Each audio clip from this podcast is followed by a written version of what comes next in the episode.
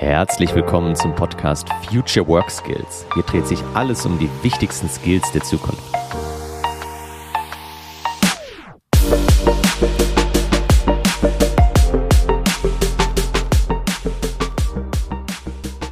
Hallo, ich bin Dennis Fischer und heute habe ich Sebastian Flügler zu Gast. Sebastian ist nicht nur fast mein Nachbar hier in München, sondern auch ein sehr, sehr guter Trainer für Kommunikation, Führung und Kollaboration.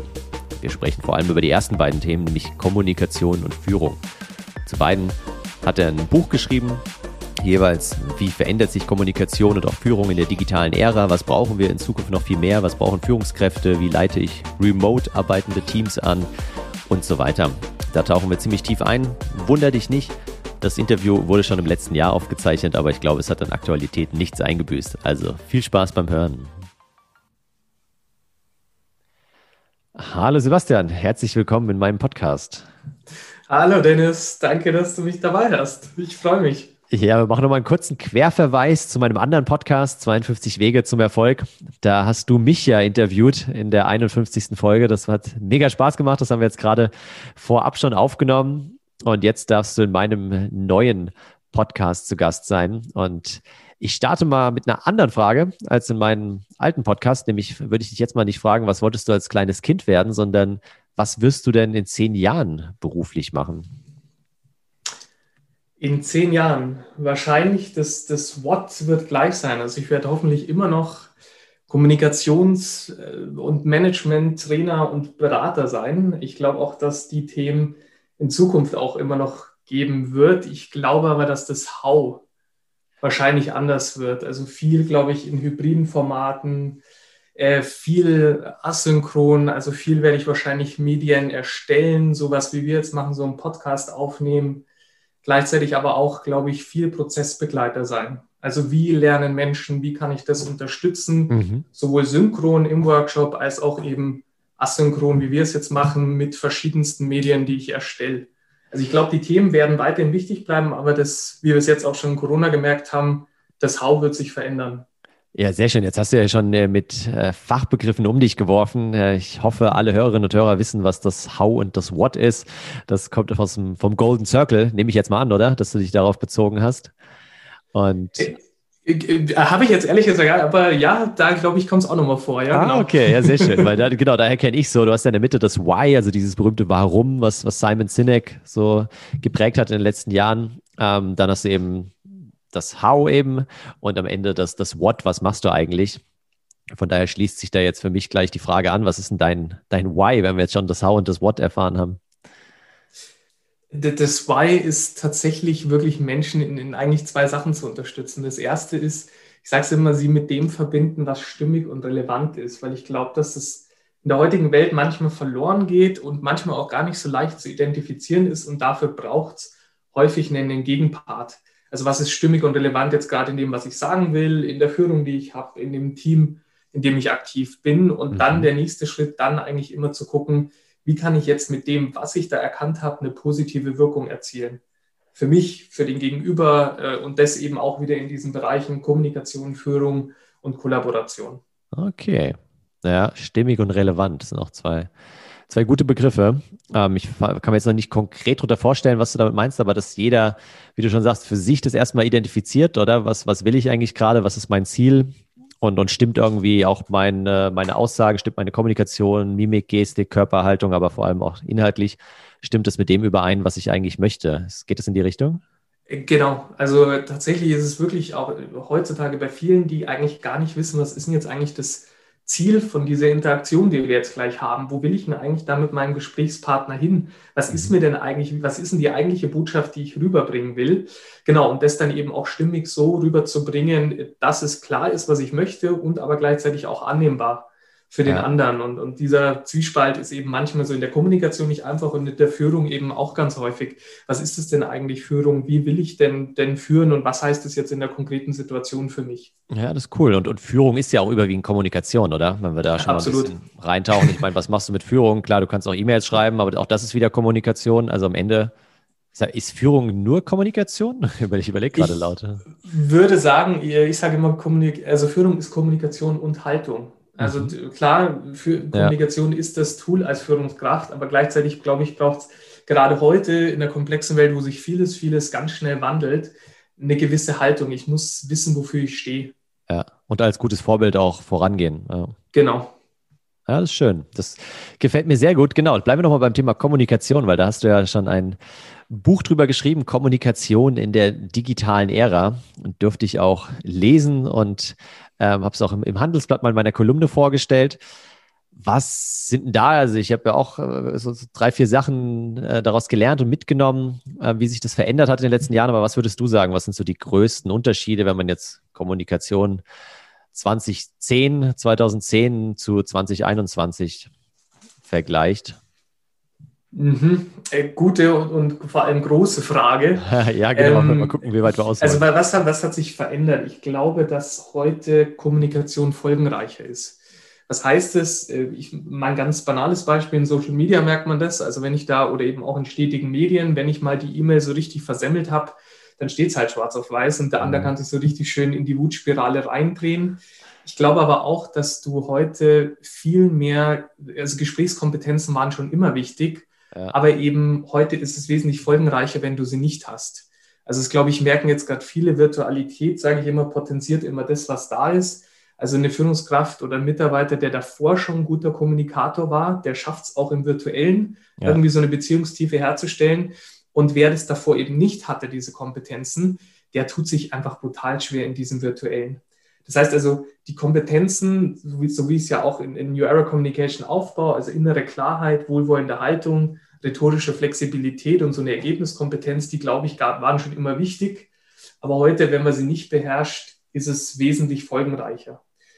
Und ich glaube, dass wir heute ein nicht so einfaches Umfeld haben, ehrlich gesagt, um zu kommunizieren, weil wir, ja, es gibt so viele Versuchungen, denen wir erliegen könnten. Mhm. Also zum Beispiel, ich habe ja da so immer verschiedene in meinem ersten, in dem ersten Kapitel vom Buch, so Verbindung versus Verbundenheit.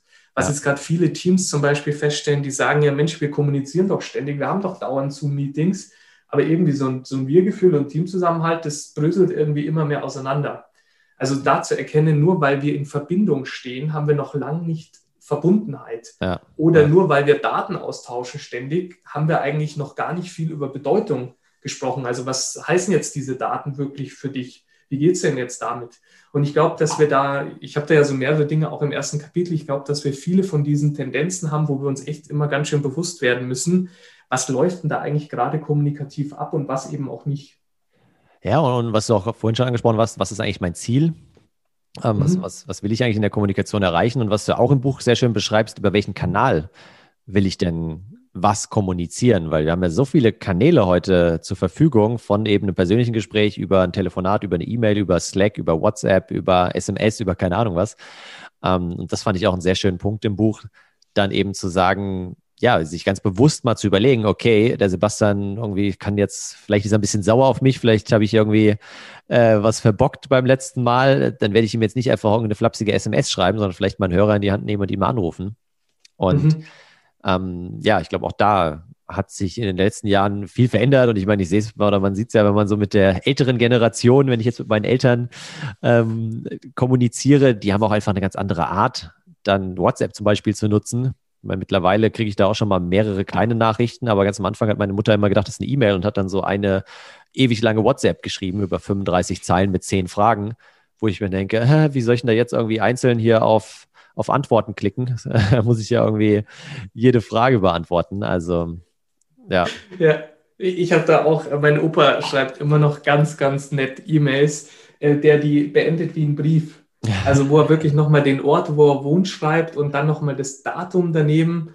Ähm, also ja, die haben da noch einen ganz anderen Zugang zu diesem Medium. Und was du vorhin gesagt hast, stimmt absolut. Also ich nenne es immer komplex persönliche Relation. Also je komplexer, heikler und emotionaler das Gespräch, desto persönlicher bitte der Kanal. Ja. Weil, weil wir da einfach unglaublich viel rausziehen. Wie hat er das jetzt genau gemeint? Wie war der Ton in der Stimme, wie war die Körpersprache und so diese Medienklarheit zu haben, ist, ist unglaublich wichtig. Und weil du vorhin gesagt hast, ich hatte ja auch schon Stimmen im Eingangsstatement synchron und asynchron. Wenn wir über virtuelle Kommunikation sprechen, müssen wir uns eigentlich bewusst machen, dass wir eigentlich zwei Kommunikationen meinen. Ja. Nämlich synchron, wenn wir eben wie wir jetzt gerade zusammenstehen äh, und, und äh, uns interviewen und austauschen. Und dann halt der Slack-Channel, wo, wo der irgendwann die Nachricht reinkommt. Und ich glaube, wo, wo dann viele Teams gerade scheitern, ist so dieses, dass sie eigentlich diese asynchronen Elemente synchron verwenden. Also e-, eben, dass ich diese Slack-Nachricht schreibe, eigentlich mhm. schon mit der Erwartung, der andere würde doch jetzt gerne sofort mir die Antwort schicken oder schicken eine E-Mail und rufen dich gleichzeitig an, um zu sagen, ich habe dir gerade eine E-Mail geschickt. Genau, hast du schon gelesen? Ist, äh, nein. Genau, und dann ist natürlich dieses Ganze im Sinne von Homeoffice, wo du diese schönen Deep Work-Phasen hast, ja. natürlich überhaupt nicht vorhanden. Ja, das stimmt. Und, und lass uns mal einen Blick in, in die Zukunft werfen und gleich bei dem Thema bleiben. Wie wird sich die Kommunikation denn in den nächsten Jahren deiner Meinung nach verändern? Und bist du auch der Meinung, dass diese asynchrone Kommunikation noch, noch stärker zunehmen wird als bisher?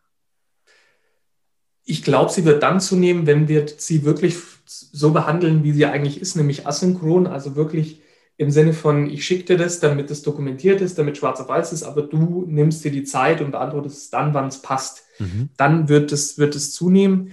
Ich glaube aber generell, dass, ähm, und du hast ja auch in deinem Future Work Skills so ganz schön gesagt, auch in dem Interview, Empathie ist so das, der größte, das Wichtigste. Ja. Und das glaube ich absolut auch. Ich glaube, dass wir wieder mehr Emotionen, weniger Kognition in die Kommunikation bringen müssen und dass diese Menschlichkeit, je digitalisierter alles wird, je mehr wir irgendwann mit KI reden können und den Alexas und Google Homes und so weiter, dass wir eben diese wirkliche menschliche Tiefe und so eine Beziehungstiefe herstellen zu können und Emotionen zu spüren, das wird immer wichtiger. Und ich glaube, wenn man das nicht schafft, dann wird das tatsächlich ein Fallstrick werden in der Zukunft.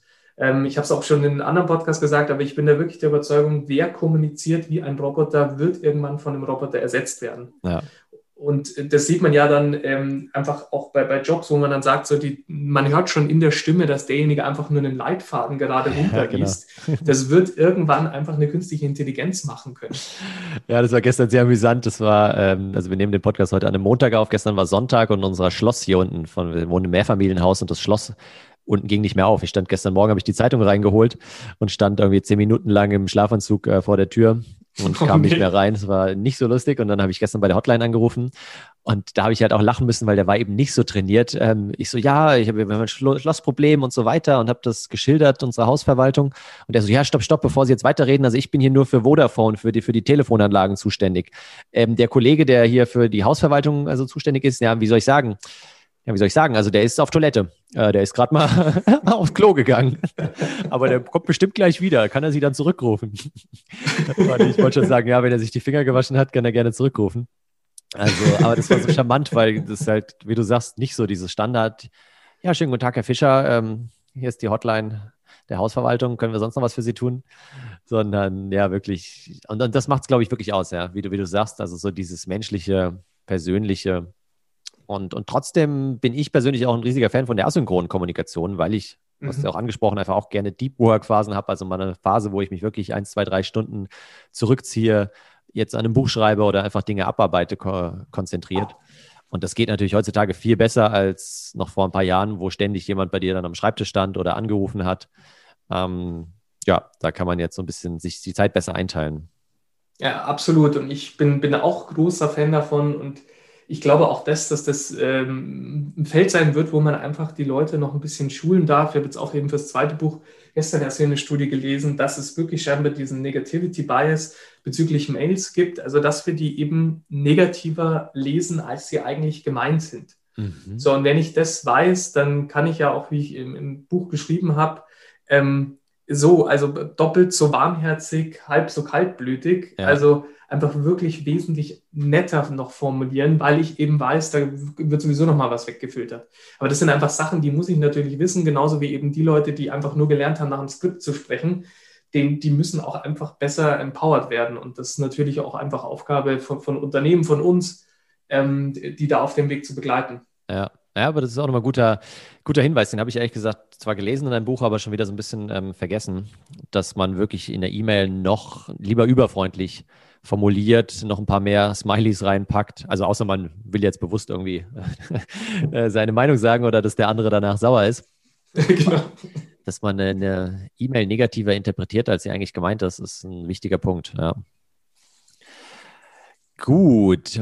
Die Frage ist jetzt so ein bisschen, genau, ist ja auch mein Thema, Future Work Skills und wie, wie können wir denn fit für die Zukunft werden? Wir haben jetzt ein paar Punkte angesprochen, wie sich die Kommunikation eben verändern wird. Also ja, einerseits asynchroner, auf der anderen Seite muss sie aber auch empathischer werden. Wir müssen lernen, mit den Medien richtig umzugehen, ähm, auf die Gesprächspartner einzugehen, uns das Ziel zu überlegen der Kommunikation.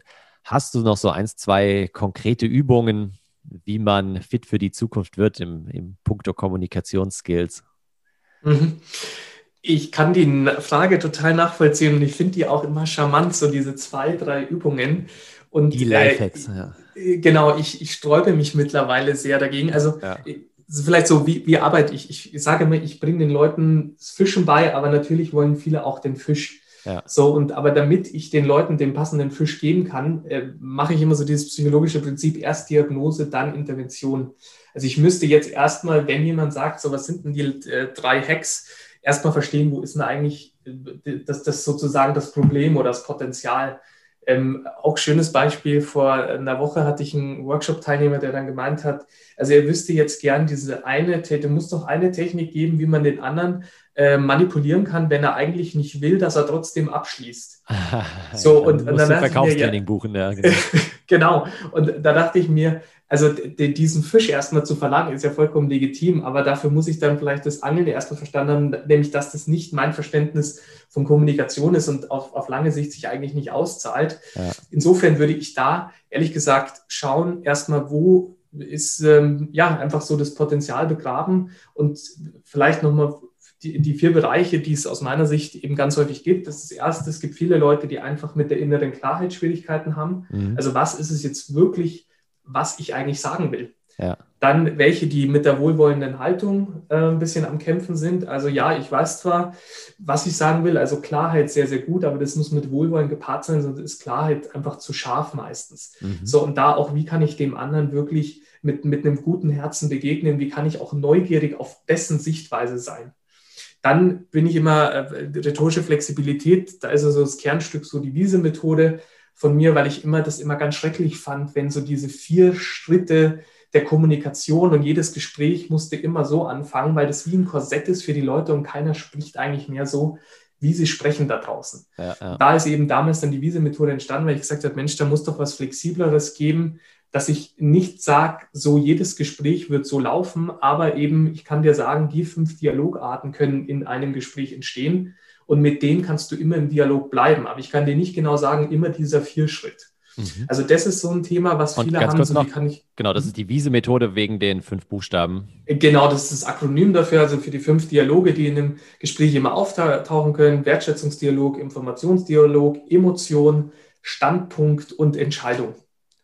So, und ich sage immer, Kommunikation ist komplex. Man könnte es eigentlich per Definition sogar chaotisch nennen. ähm, also ich kann dir nicht sagen, wie dieses Gespräch laufen wird, aber ich kann dir mit der Methode versprechen, dass du im Dialog bleiben kannst, wenn du es denn willst. Ja.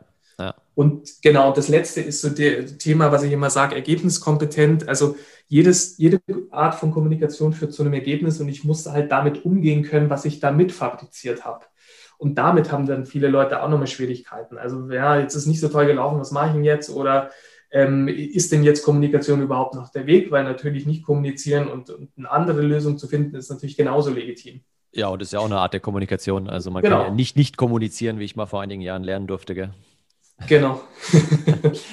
ja, cool. Also Klarheit, Wohlwollen, rhetorische Flexibilität und Ergebniskompetenz sind so die vier Punkte. Und ich finde genau. deine Antwort sehr, sehr vernünftig. Ähm, das ist tatsächlich auch das, was ich äh, seit einigen Jahren beim Thema Buchempfehlungen sage, weil am Anfang auch immer die Leute gefragt haben, ja Dennis, hast du noch einen Buchtipp für mich? Du hast doch jetzt so viel gelesen. Und dann habe ich immer irgendwas rausgehauen, was ich irgendwie gerade cool fand oder wo ich dachte, das könnte der Person weiterhelfen. Aber auch da muss man eigentlich erstmal in so eine Art Anamnese gehen und mhm. mal sagen, ja, was hast du denn gerade für Themen? Welche Fragen beschäftigen dich?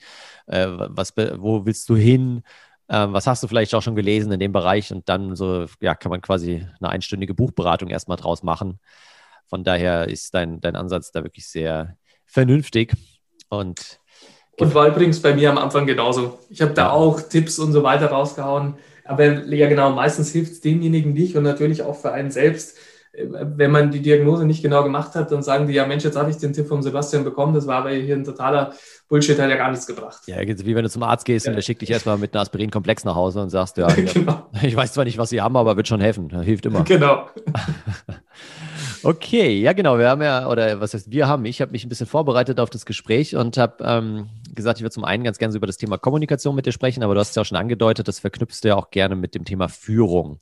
Und das ist was, was jetzt in, in meinem Buch, wo es weniger darum gehen wird, aber was mich einfach so auch ähm, beruflich stark interessiert. Und wo siehst du da eben so neben der Kommunikation, die ein wichtiger Aspekt in der Führung ist, aber wo siehst du sonst noch Führung jetzt in der neuen Arbeitswelt, Post, Corona, mit hoffentlich mehr Remote Work, aber trotzdem dann auch wieder irgendwie zwei, drei Tagen die Woche, wo man zusammenkommt, als Team interagiert, irgendwie vielleicht kreativ arbeitet, hoffentlich. Was sind da so die größten Herausforderungen deiner Meinung nach? Mhm. Also tatsächlich bei den Führungskräften ähm, nehme ich jetzt ganz verstärkt so eigentlich vier, vier große Bereiche wahr.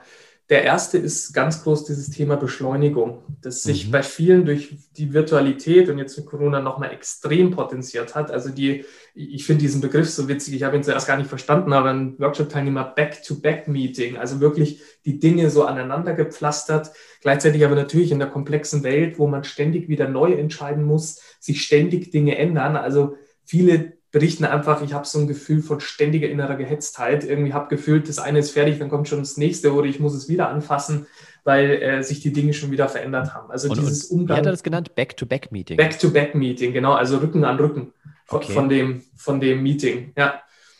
Also das ist so das, das Erste. Das Zweite ist ähm, Individualisierung. Mhm. Ähm, wo ein Workshop-Teilnehmer hat von damals ganz schön formuliert, also irgendwie sind jetzt die Mitarbeiter mündiger geworden.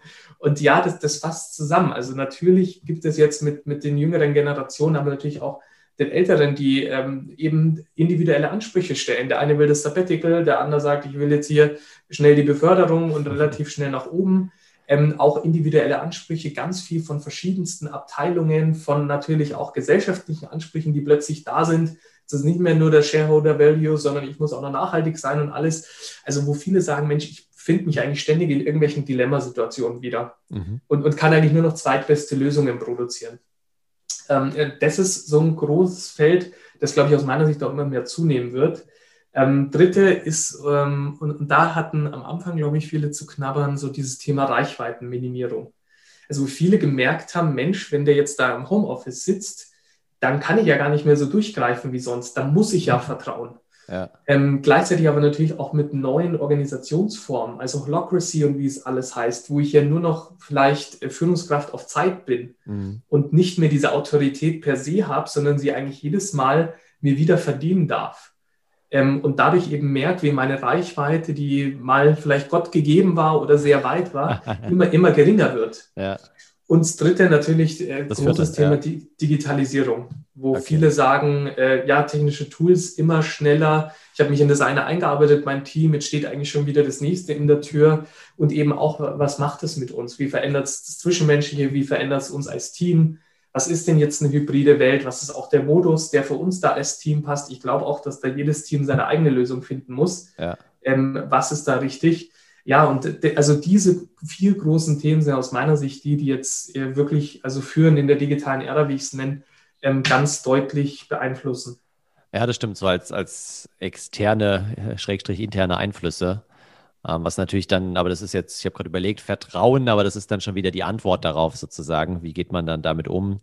Ähm, weil das ist so ein Thema, was mir in den letzten Monaten immer, immer wieder begegnet ist ja, das Thema Vertrauen, Kontrolle, aber das hast du ja auch bei dem Punkt 3, Reichweitenminimierung, wie du es genannt hast, angesprochen. Ich letztens so eine ganz charmante ähm, Grafik gesehen, so eine Karikatur, wo dann vor dem Fenster so eine Drohne geflogen ist und man saß in dem Raum am Schreibtisch und dann kam seine Frau irgendwie zur Tür rein und sagt, wenn dein Chef da draußen vor dem Fenster weg ist, dann muss ich mal ein ernstes Wörtchen mit dir reden. also das ist wahrscheinlich wirklich so die, die, Traumvorstellung von manchen Führungskräften gewesen am Anfang von Corona. Sie schicken jetzt eine, eine, Drohne irgendwie vor jedes Fenster und können dann gucken, ob die Mitarbeiter auch wirklich arbeiten oder genau. gerade irgendwie Kuchen backen nebenbei. ähm, Okay. Und das Gegenteil ist ja eigentlich sogar der Fall. Also so die meisten arbeiten ja eigentlich viel mehr. Total, ja. Die, ja. die Krankheitsrate, die Fehltage sind runtergegangen und so weiter. Ja. Also ich glaube auch, dass äh, da man jetzt eher wieder auf die Mitarbeiter aufpassen muss, dass die nicht mhm. zu viel arbeiten. Und ja, okay. Also Beschleunigung, Individualisierung, Reichweitenminimierung und Digitalisierung. Und ja, gerade der zweite Punkt gefällt mir sehr gut. Diese mündigeren Mitarbeiter, die halt auf einmal Forderungen stellen, die aber auf einmal vielleicht auch fitter sind als die Führungskraft, wenn es jetzt um digitale Tools geht. Ich erinnere mich hier nur gerade an Miro oder Miro, was ich eben viel nutze in meinen Trainings wo man dann häufig merkt, ja, dass die Führungskraft da doppelt so lange braucht, um sich da erstmal einzuarbeiten und mit so einem digitalen Whiteboard umzugehen, Post-its zu kleben, als das dann vielleicht irgendwelche jungen Mitarbeiter äh, tun. Mhm, absolut, ja. Und das ist ja auch eine schöne Möglichkeit, also wo man ja wieder voneinander lernen kann. Genau, eigentlich so dieses ganze Thema Reverse Mentoring müsste noch viel genau. stärker auch ähm, in den Unternehmen geprägt werden, finde ich, dass eben die Alten von den Jungen lernen und umgekehrt. Ja. Mhm, absolut. Also das ist ein ganz, ganz wichtiger Aspekt.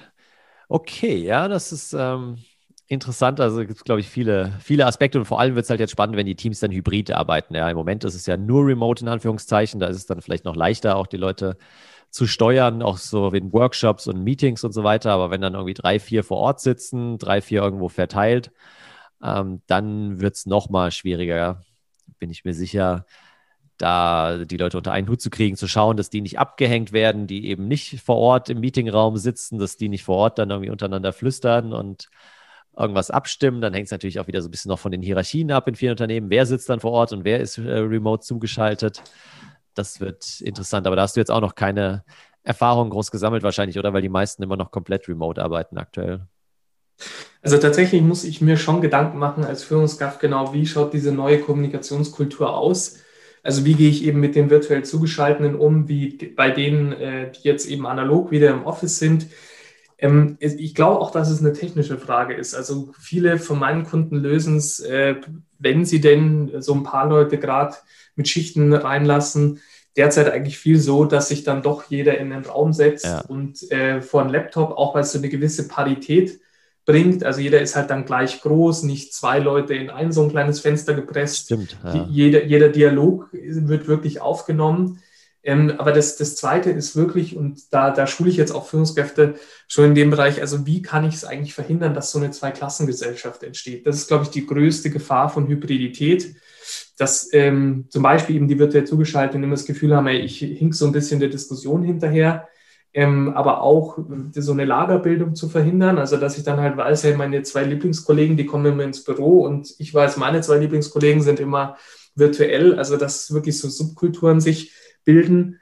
Und ich glaube auch, dieses ganze ähm, Thema, wer macht Karriere bei mir? Ja, genau. Das ist schon was, wo sich Führungskräfte ganz kritisch hinterfragen dürfen, weil eben Studien schon zeigen, dass es halt auch dann häufig der Kollege, die Kollegin ist, mit der ich dann halt auch mal informell auf der Fläche spreche, einen Kaffee trinke. Ähm, also da braucht es, glaube ich, nochmal ganz viel Reflexion auch von seinem eigenen Führungsstil. Ja, ja, definitiv. Und hast du da noch irgendwie ein, zwei Tipps jetzt auch für die Hörerinnen und Hörer? Da sind bestimmt auch einige Führungskräfte drunter. Ähm, du hast schon gesagt, klar, jeden in ein einzelnes Zimmer äh, stecken im Büro ist eine Variante für, für Meetings, Workshops. Ähm, was was gibt es sonst noch irgendwie für Tipps, was du mit deinen Kundinnen und Kunden da durchgehst, wie man eben diese Zweiklassengesellschaft verhindern kann? Also ich glaube, dass es auf jeden Fall ähm, eine, eine, wirklich eine Metakommunikation über die Kommunikation braucht. Ich glaube auch da wieder, dass Teams ihre, die besten Lösungen selbst generieren. Mhm. Aber das muss ich mir dann eben als Team mal als Frage stellen. Also was brauchen wir, damit die virtuell zugeschalteten wirklich dabei sind, sich als gleiches ja, als gleichwertig erleben. Was brauchen aber auch die vor Ort, dass die nicht sagen, ja super, jetzt bin ich hier extra reingefahren, aber es bringt mir eigentlich gar nichts, äh, da hätte ich auch daheim machen können. Ja. Und, und dann ist wirklich die Frage, wie kann man es technisch umsetzen? Also es gibt zum Beispiel einen Kunden von mir, der ähm, jetzt das wirklich mit Beamer gerade löst. Also mhm. dann gibt es Leute und die anderen sind dann jeweils mit einem Beamer, Laptop verbunden und sind dadurch dann auch sehr groß. Mhm. Ähm, ich glaube, dass es, und da gibt es ja auch wirklich viel Technologisches, was so dieses Informelle jetzt versucht abzubilden. Also ich glaube, dass das in fünf Jahren weniger noch ein Thema sein wird, weil da werden das hoffentlich dann irgendwie entweder mit Hologrammen oder die, die vor Ort sind, haben dann Brillen auf, wo man dann einfach sagt, das fühlt sich an, als wäre jeder im Raum. Ich habe gestern erst wieder so, so eine, ein Unternehmen gesehen, die das echt sehr, sehr clever machen, wo du wirklich das Gefühl hast, derjenige steht um den ähm, Flipchart mit rum. Ähm, und genau, bis dahin muss man es halt versuchen, was technisch nicht möglich ist, kommunikativ und durchs Team irgendwie zu tragen. Ja. Ja, was ich auch letztens gehört habe, fand ich auch ganz cool, dass man eben einen bestimmt vor Ort, wenn dann wirklich eine Gruppe von vier, fünf Leuten irgendwie in einem Raum ist, dann doch, dass man da eine Person wirklich definiert vorher, die die Verantwortung trägt, sozusagen, dass die anderen immer mit eingebunden werden, dass eben keine äh, Flüstergespräche geführt werden und so weiter. Da muss man natürlich jemanden haben, der sich die Rolle auch zutraut, der da auch vielleicht Lust drauf hat. Ähm, aber das ist, glaube ich, auch noch eine ganz gute Herangehensweise, um dem mhm. ein bisschen entgegenzuwirken.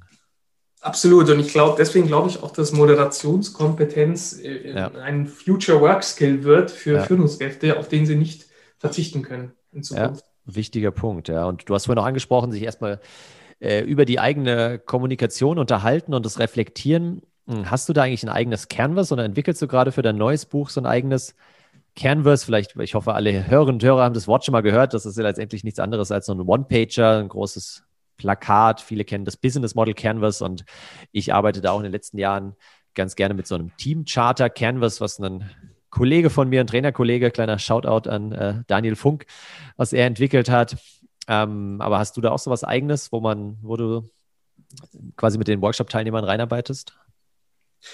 Hm, tatsächlich, es ist jetzt kein Canvas, aber es sind so verschiedene Themen, die wir uns anschauen und vielleicht mal nur, wie, wie wird es im Buch sein? Also neben dem Bekannten, da habe ich mich so ein bisschen ans erste Buch angelehnt. Also was hat sich verändert, was ist aber auch gleich geblieben? Mhm. Wird es da so drei große Bereiche geben, nämlich einmal so diesen Umgang wirklich mit, mit den ganzen Technologien. Also wie schaffe ich dieses Digitale irgendwie, die digitale Effizienz dann auch zu heben? Mhm. Und das zweite ist aber dann wirklich Thema Führung mit mir selbst, weil ich glaube, dass die wesentlich wichtiger wird in Zukunft und aber dann eben auch Führung der anderen oder meiner Mitarbeiter und Mitarbeiterinnen. Mhm. Ähm, wie schaffe ich es da, eine, also eben viele Themen, die wir schon angesprochen haben, Vertrauen, Verbundenheit, über räumliche Distanz. Ähm, aber wie kommuniziere ich eigentlich auch, auch wirklich sauber und jetzt über die bisherigen ganzen Dinge, die man so über Führungskommunikation schon kennt, sondern da auch wirklich nochmal, worauf musst du denn wirklich achten, dass du so eine Art Sog ähm, kreierst mit, mit deiner Kommunikation und, und nicht, was viele eigentlich immer noch machen mit so Druck. Ja. Da, da, da mache ich dann zwar davor, ich fühle mich und es klingt alles ein bisschen weicher, aber häufig ist da eben noch, noch Druck drin und dann braucht man sich nicht wundern, dass eben MitarbeiterInnen in Reaktanz gehen. Ja, ja also mehr Pull statt Push ja. dann.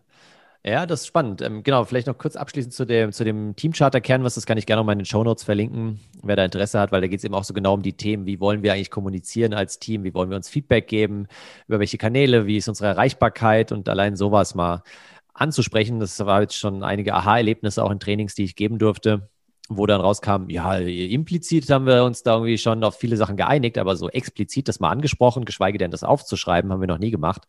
Also das ähm, ja, habe ich schon so die Erfahrung gesammelt, kam ziemlich gut an. Ähm, bleiben wir bei deinem Buch. Du hast gesagt, es geht auch viel um, um Selbstführung im ersten Teil des Buches.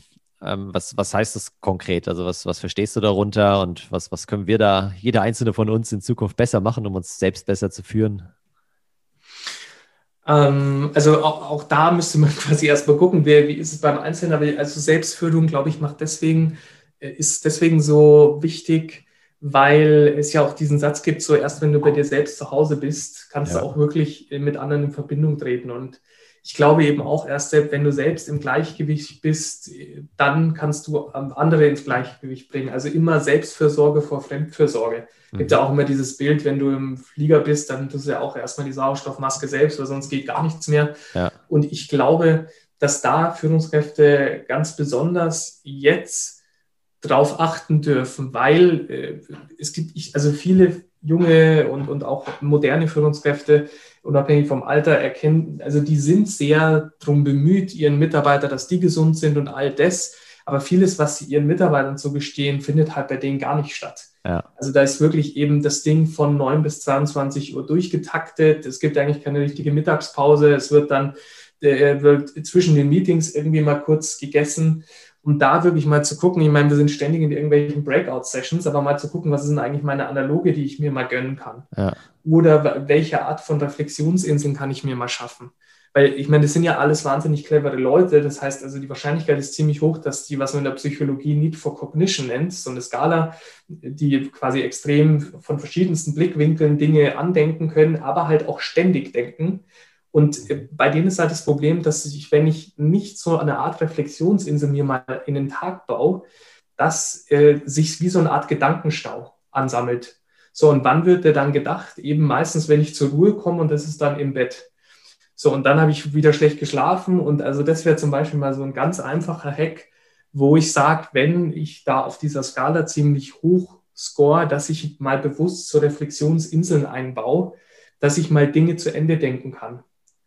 Weil es ist wirklich Wahnsinn, wie, wie wenig Zeit die Leute eigentlich zwischen diesen Meetings haben, ja. um überhaupt mal die Dinge abzuschließen. Und dann kann man sich vorstellen, dass unser Gedächtnis und unser Unterbewusstsein ein bisschen wie eine Kommode je mehr Schränke und, und Schubladen offen sind, desto anstrengender und desto mehr Energie braucht es tatsächlich, um einfach nur an die Dinge noch zu denken. Ja, ja. ja das ist schön. Ähm, da genau erzähle ich gleich nochmal was zu einem, zu einem Film, ähm, den ich letztens gesehen habe, habe ich auch mal in meinem Newsletter empfohlen. Der heißt Alles steht Kopf. Ist so ein Pixar-Animationsfilm, kann man auf Amazon schauen. Und da ist eben ganz schön dargestellt, da geht es um so ein kleines Mädchen und um ihre Gedanken, beziehungsweise auch ihre Gefühle. Und da haben sie eben die, die einzelnen Gedanken, die sie so denkt und die Erfahrungen, die sie macht, als so kleine Kugeln dargestellt und die rollen dann da eben so durch ihren Kopf und werden dann erstmal zwischengeparkt, um dann irgendwann ins Langzeitgedächtnis ähm, irgendwo einsortiert zu werden. Und dann gibt es aber auch so Staubsauger, die dann so rumfahren und die Kugeln wieder absaugen, ähm, wenn sie quasi Gedanken sind, die sie nicht mehr braucht, sozusagen für die Mülltonne. Und das Bild habe ich immer so vor Augen und das ist tatsächlich genau das, was du beschreibst. Und das wäre jetzt dann da halt so eine ja völlig äh, wilder Haufen an irgendwelchen herumfliegenden Kugeln, an Gedanken, die man angefangen hat im Laufe des Tages, aber eben keine Zeit hatte zwischen zwei Meetings, die mal irgendwie zu Ende zu denken oder sich mal was dazu aufzuschreiben oder eine Aktion irgendwie loszutreten. Also es äh, ist ein ganz schönes Bild. Äh, genau, ja, schön, schön in der Analogie gepackt.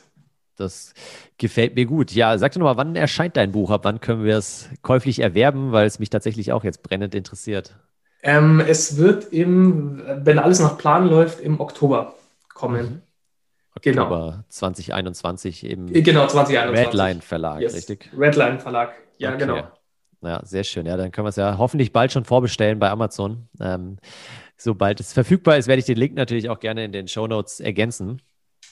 Sehr schön, danke dir. Und ja, danke dir für, für die Tipps. Wir sind schon am Ende des Podcasts angelangt. Äh, ich habe auch keine abschließenden Fragen, wie ich es in meinem letzten Podcast gemacht habe, sondern wird dir einfach nochmal das letzte Wort überlassen äh, beim Thema Kommunikation. Bist du ja, bist du ja sehr gut und von daher, genau, gehört dir das Schlusswort. Ich bedanke mich schon mal an der Stelle bei allen Hörerinnen und Hörern. Ich hoffe, ihr konntet ein paar spannende Impulse mitnehmen über die Kommunikation, aber auch über die Führung, die wir in den nächsten Jahren in Unternehmen und auch als Selbstständige brauchen. Und von daher, Sebastian, gehört dir das Schlusswort und vielen, vielen Dank, dass du da warst. Danke, Dennis, dass ich da sein durfte. Hat äh, total viel Freude bereitet. Äh, das Schlusswort, was ist das Schlusswort? Ich würde es mit meinem äh, Lebensmotto verbinden, nämlich das Passwort zum Erfolg im Leben heißt Kommunikation. Insofern alles, was wir irgendwie erreichen im Leben, machen wir mit oder durch andere Menschen. Und da ist, glaube ich, Kommunikation das schönste Mittel und deswegen jeder, der da investiert in diese Fähigkeit, glaube ich, kann extrem viel rausnehmen. Auch da, Kommunikation ist ein Prozess.